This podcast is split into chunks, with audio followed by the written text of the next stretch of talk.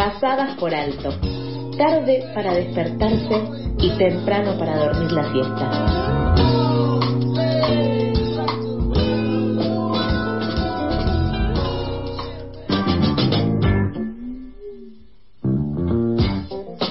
Siendo las 8 y 35, seguimos con más noticias. Más de 36 cooperadoras y familias de la comunidad educativa iniciaron una campaña para visibilizar los reclamos por la comida que se sirve en los comedores de las escuelas públicas porteñas. Entre los principales problemas, denuncian las intoxicaciones de cientos de alumnos, la entrega de ultraprocesados y exceso de carbohidratos y raciones cada vez más chicas y en menor cantidad, entre otros problemas.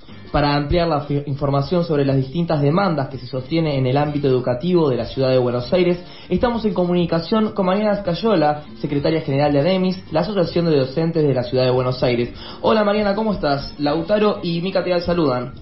¿Qué tal? buenos días, ¿cómo andan? Muy bien, muchas gracias. Eh, queríamos saber cuál es la situación que ven día a día respecto de las comidas en las escuelas de la ciudad de Buenos Aires. ¿Qué impacto tiene esta situación en los estudiantes? Bueno, venimos arrastrando una situación de cada vez, eh, cada vez peor, por un lado de achicamiento de las raciones, como bien eh, señalan las familias y las operadoras, por otro lado la baja en, la calidad de, de, esas raciones.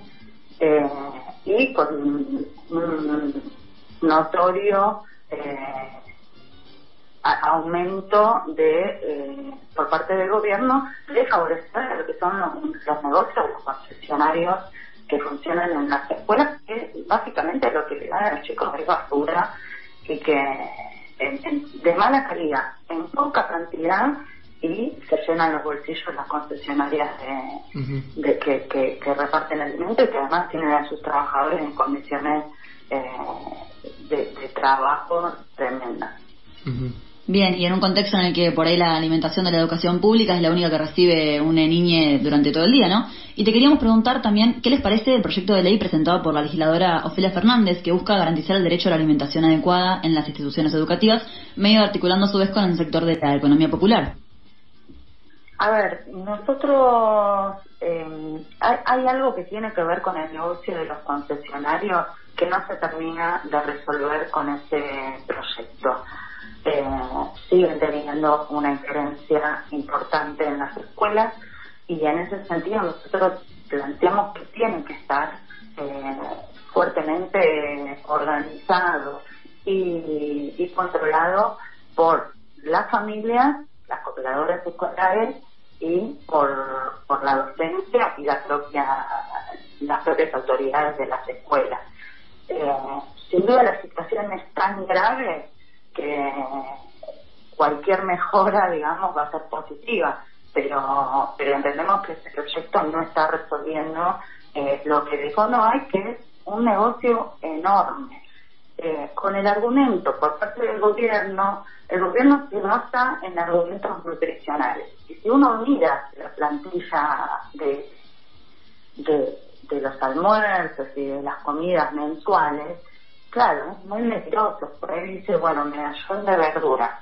El medallón de verdura es prácticamente incomible, está lleno de conservantes, tiene mezclado, teníamos el plato de la semana pasada de una familia que nos mandó medallón de verdura con arroz. El propio medallón contenía arroz, más arroz en el plato, era, digo, puro, nada nutricional, nada de reporte a, a la alimentación de los chicos Efectivamente, recordemos que más del 50% de los jóvenes y niños están por debajo de la línea de pobreza. Estos son los chicos que mayormente tenemos hoy en las escuelas públicas.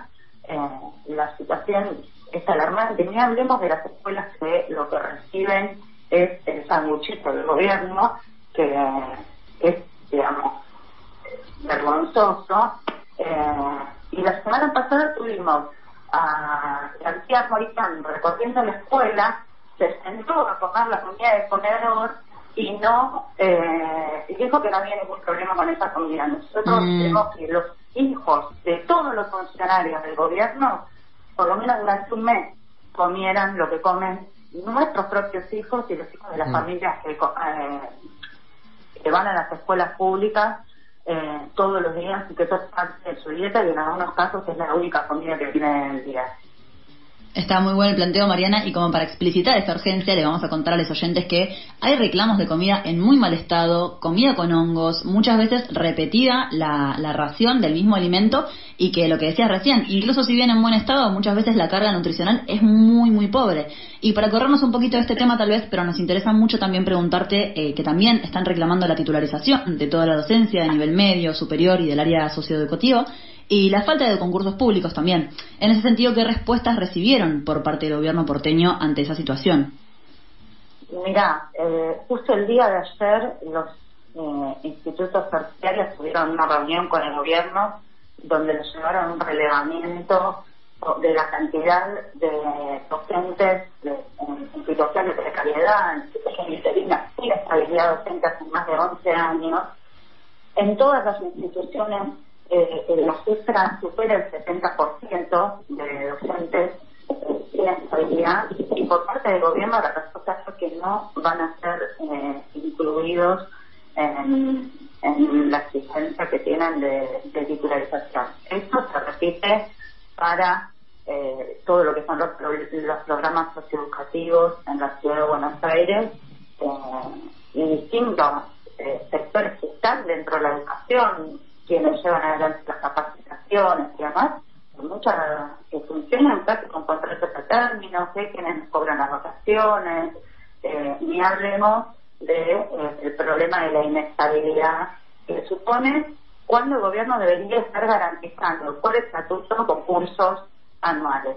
Hoy el gobierno está planteando una reforma del estatuto docente en la ciudad de Buenos Aires que atenta contra nuestras condiciones de trabajo y incluye en ese, en ese proyecto la titularización solo de un sector de media, que tampoco incluye a todos los docentes de media que están atravesando esta situación, eh, de una manera tramposa para hacer parte de una reforma laboral en el sector y dejando afuera, ya te digo, a cientos, miles de docentes que eh, están en una situación precaria, que no pueden acceder a la estabilidad, que no pueden acceder a un crédito, que, que hace 11 años están esperando que se realicen concursos en la ciudad y que el gobierno no les ha garantizado. Mariana, te quería agradecer muchísimo por este rato para explicarnos las demandas eh, que sostiene el ámbito educativo de la ciudad de Buenos Aires. No, por favor, muchas gracias a Que tengas un buen día. Hablábamos con Mariana Escayola, secretaria general de ADEMIS, la Asociación de Docentes de la Ciudad de Buenos Aires.